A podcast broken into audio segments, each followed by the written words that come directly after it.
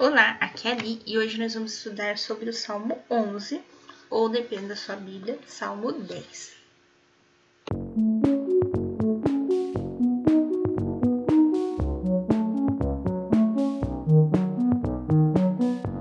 Bem-vindos aos Novenáticos e hoje nós vamos estudar o Salmo 11. Confiança na justina divina. Ao mestre de canto de Davi. É junto do Senhor que procuro refúgio. Por que dizer-me? Foge velozmente para a montanha como um pássaro. Eis que os maus entesam seu arco e ajustam a flecha na corda, para ferir de noite os que têm o coração reto. Quando os próprios fundamentos se abalam, que podes fazer ainda o justo? Entretanto, o Senhor habita em seu templo o Senhor tem seu trono no céu.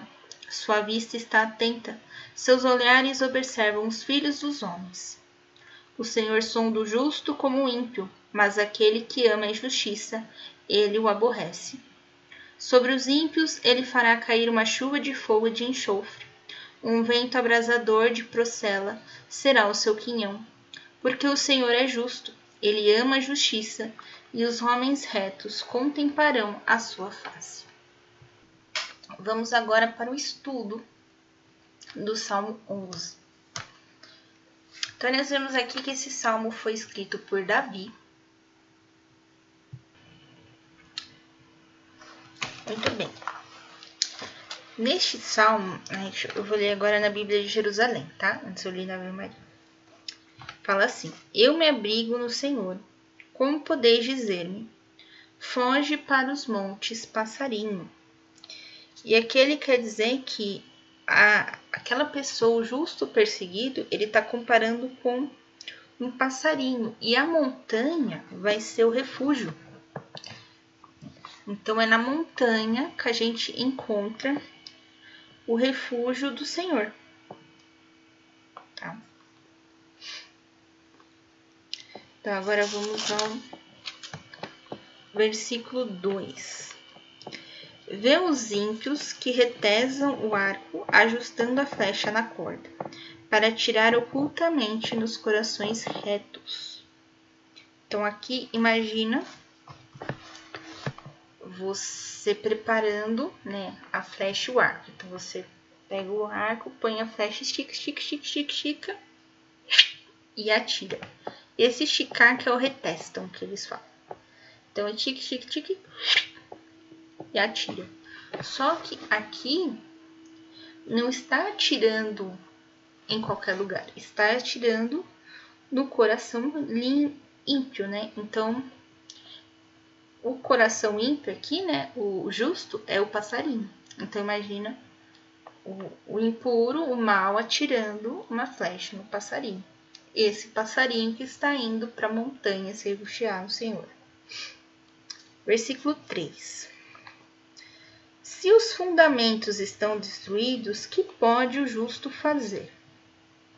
Então, ou seja, se os princípios do ímpio já foram destruídos, o que resta para o justo fazer para que o ímpio deixe de ser ímpio e se torne uma pessoa justa? Versículo 4.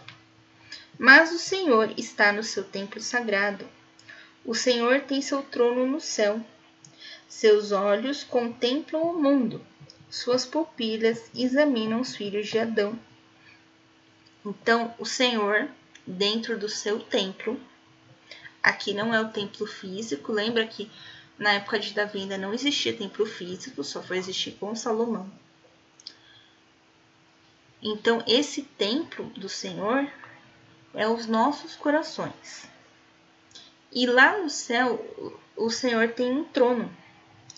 E desse trono ele consegue ver tudo o que acontece no mundo e consegue observar todos os filhos dele, que são descendentes de Adão.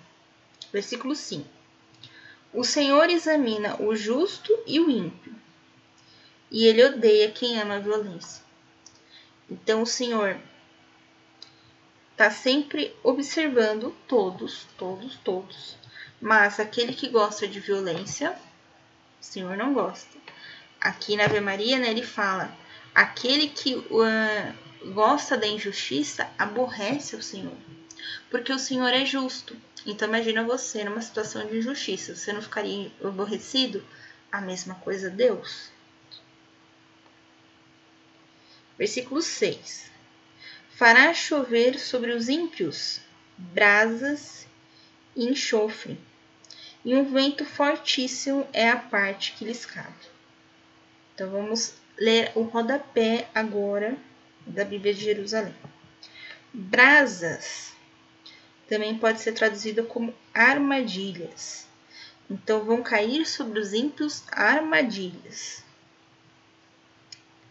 Aí aqui, e aí aqui, ó. A parte que os cabe é a parte é a taça, tá? É, a taça servia para tirar a sorte, designava o destino, às vezes como bem e mais frequentemente como mal.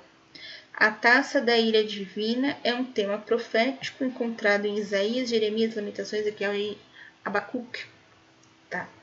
Então, aqui, essa taça, né, a parte da taça ou a parte que lhe cabe, vai dizendo que ele está sendo designado como um mal.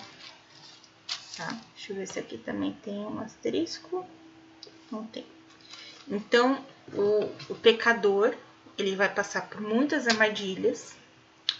O enxofre, esse cheiro de enxofre, a gente atribui ao inferno, mas aqui não tem nenhuma notação, nada, tá?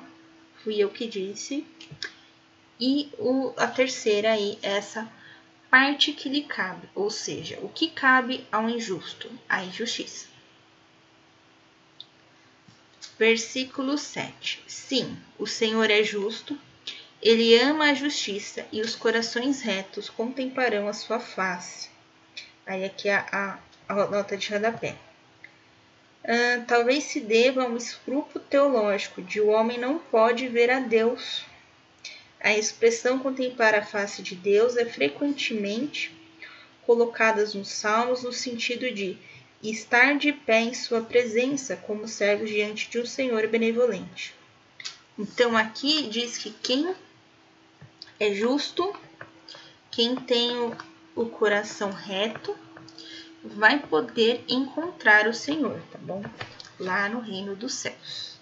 É isso que quer dizer aqui, tá? Então, esse foi o nosso estudo do Salmo 11. Foi até que curto, né?